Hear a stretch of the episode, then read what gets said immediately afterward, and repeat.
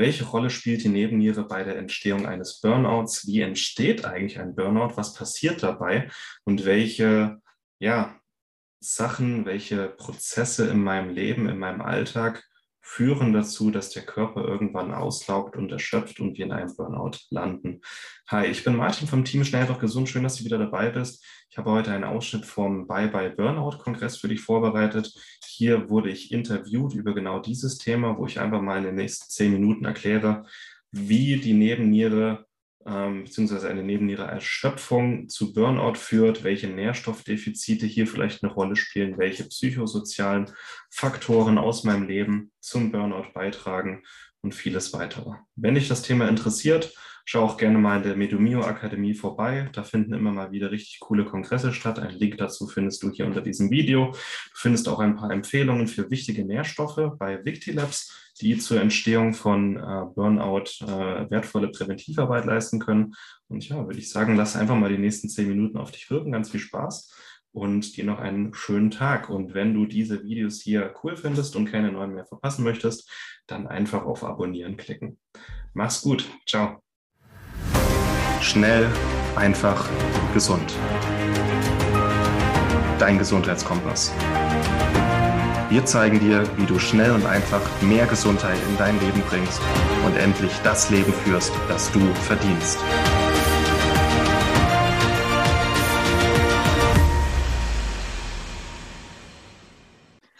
Du hast ja genau, du hast von der Nebenniere ja vorhin kurz gesprochen.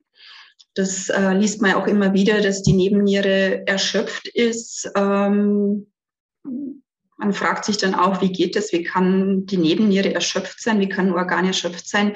Welche Rolle spielt denn die Nebenniere dann konkret bei der Entstehung von einem Burnout? Also unsere Nebenniere ist eine relativ kleine Drüse, die wirklich auf der Niere sitzt. Also wir haben zwei Nieren. In jedem Fall, ähm, in beiden Fällen ist das eine kleine Rinde oben auf der Niere drauf. Das ist die Nebenniere.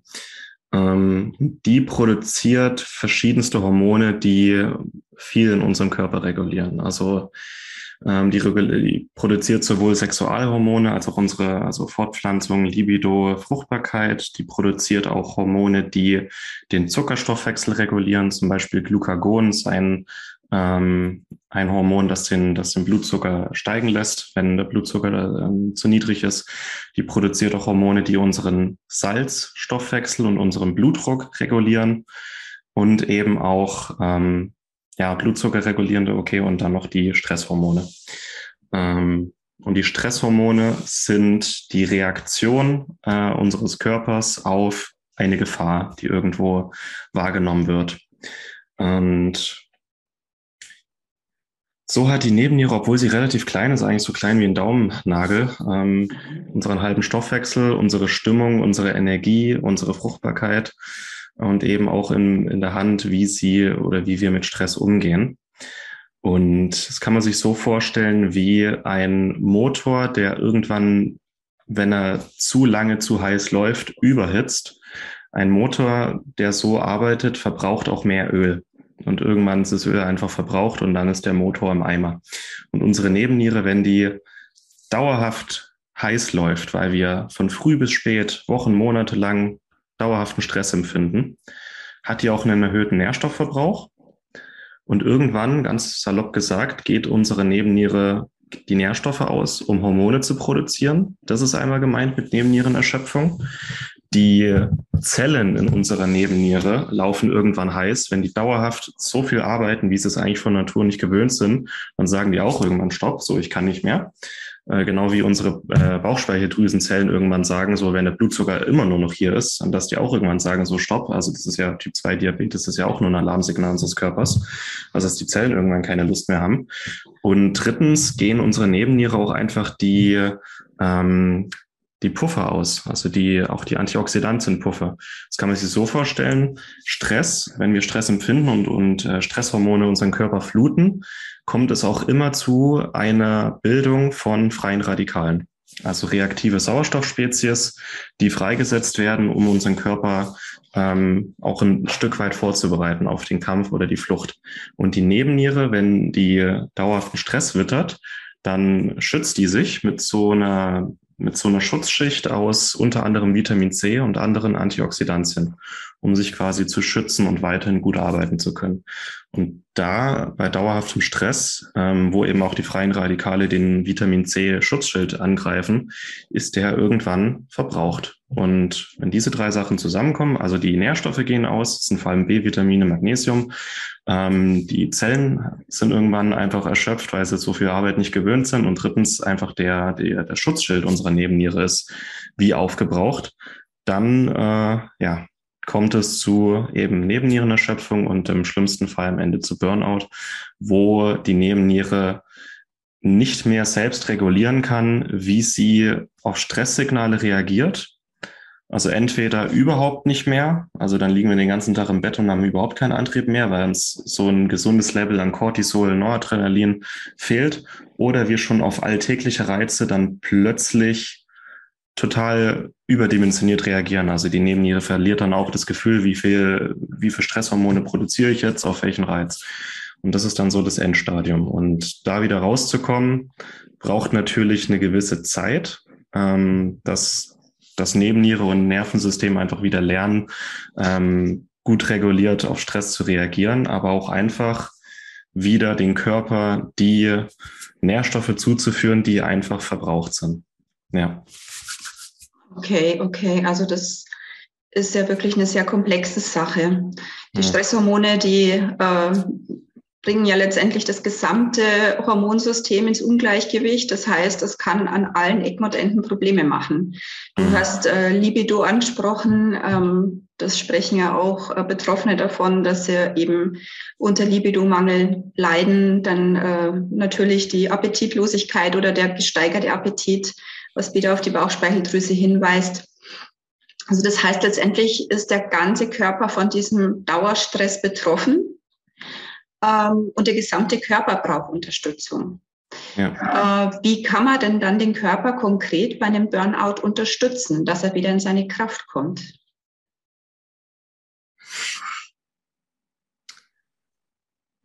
Hm. Also zu diesem Thema hast du einen ganzen Kongress. Aber ein paar Sachen kann ich, denke schon mal ansprechen und ich denke, das sind noch Themen, die sich wiederholen werden. Ähm, ein ganz einfaches, banales Beispiel oder eine Methode, die jeder, denke ich, sofort machen kann, ist dem Körper die Nährstoffe zuzuführen, die einfach verbraucht sind, damit wir die Bausubstanzen haben, um wieder Hormone zu bilden. Weil ohne die richtigen Bausubstanzen kann unser Körper nichts bauen. Da können wir auch gerne noch ein bisschen tiefer darüber reden. Mhm. Ähm, dann natürlich dem Körper erstmal Ruhe geben. Also das machen die meisten ganz automatisch. Ähm, ja, schlafen, mhm. ausruhen, wenig Belastung, wenig Termine, wenig Zeitdruck. Auch überlegen, was sind die Ursachen, wie konnte es jetzt dazu kommen? Also meistens kommt es ja auch einfach zu einer Überlastung im Beruf und im Privatleben und mal überlegen, habe ich den falschen Beruf? Ähm, oder führe ich den Beruf falsch aus? Habe ich vielleicht irgendwelche komischen Überzeugungen und Glaubenssätze, die dafür gesorgt haben, dass es im Beruf überhand nimmt? Das sind dann oftmals Leute, die sich zu viel aufbürden, die nicht Nein sagen können, mhm. ähm, die vielleicht den falschen Chef, die falschen Arbeitskollegen haben, die den ganzen Tag nur auf sie einprasseln. Es kann auch ganz äh, banal der falsche Beruf sein. Das ist, ähm, also nicht jeder ist für jeden Beruf gemacht. Äh, ich, ähm, auch einfach im Überlegen, ist meine Berufswahl die richtige oder hätte ich vielleicht eigentlich was ganz anderes machen wollen? Es kann auch eine Situation jetzt sein, mal umzudenken, sich umzuorientieren. Ähm, das geht dann auch bis hin so Glaubenssätzen wie äh, Perfektionismus. Also ich muss immer alles perfekt machen und muss immer perfekt abliefern. Aber auch so Helfersyndrom, ich muss immer für alle äh, andere da sein und ähm, gucke erst am Ende auf mich. Aber es ist ja eigentlich im echten Leben wie im Flugzeug, erst sich selber die mhm. Schutzmaske drüber setzen und dann den anderen helfen, weil man ist den anderen keine große Hilfe, wenn man sich selber vernachlässigt. Ja. Ähm, das sind so meiner Erfahrung nach die häufigsten Sachen im Beruf. Dann natürlich im Privaten kommt es meistens auch äh, zu Problemen, zu Beziehungsstreit, zu Freunden, die sich plötzlich gegen einrichten oder jetzt während Corona, ähm, dass man den ganzen Tag einfach von irgendwelchen Horrornachrichten bombardiert wird. Ähm, mhm. Hier einfach mal klare Grenzen ziehen. Deswegen empfehle ich auch jedem, ähm, erstmal für einen Monat die Zeitung abzubestellen und nicht mhm. mehr die mhm. Tagesschau zu gucken und am besten überhaupt keine Nachrichten mehr zu sehen oder zu hören. Ähm, man bekommt schon mit, was in der Welt passiert. Aber es muss nicht so intensiv sein. Und dann ähm, muss man, da muss jeder dann durch, lernen, mit Stress umzugehen. Also ein mhm. Leben, ein Leben ohne Stress geht nicht. Das einmal. Stress ist ja an sich erstmal nur ein Reiz, der auf unseren Körper einprasselt und wir selber können ja entscheiden, wie wir mit diesem Stress umgehen. Ob das jetzt Eustress ist, also guter, anregender Stress oder Distress, also der tödliche Stress. Das ist erstmal eine Frage unserer Bewertung. Und also wenn ich joggen gehe, dann ist es für mich Eustress. Ich werde dadurch fitter und stärker und mir macht es Spaß. Und jemand, der vielleicht 120 Kilo wiegt, das ist jetzt sehr vereinfacht, aber wenn der jetzt joggen geht, für den ist es wahrscheinlich der absolute Horror. Also mhm. der Reiz ist der gleiche, aber wie wir damit umgehen, ähm, ist eine Frage unserer Bewertung. Und auch hier ist es wichtig, mehr Achtsamkeit im Alltag zu entwickeln und sich zu überlegen, was stresst mich und warum muss dieser Stress sein? Kann ich vielleicht anders damit umgehen?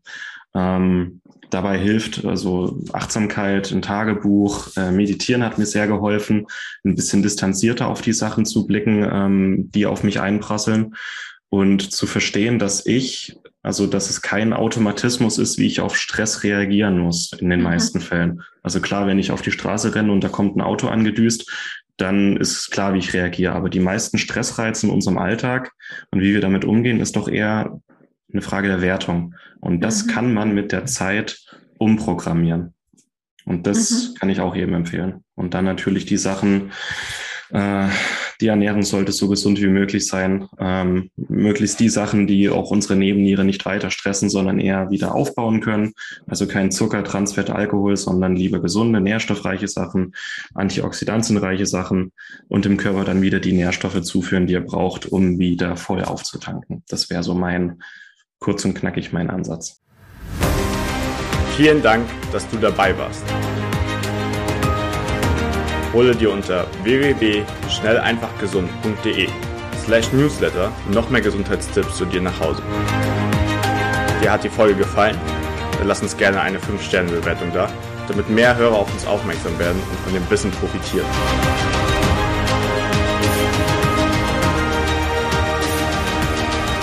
Wir wünschen dir eine gesunde Woche. Dein SEG-Team.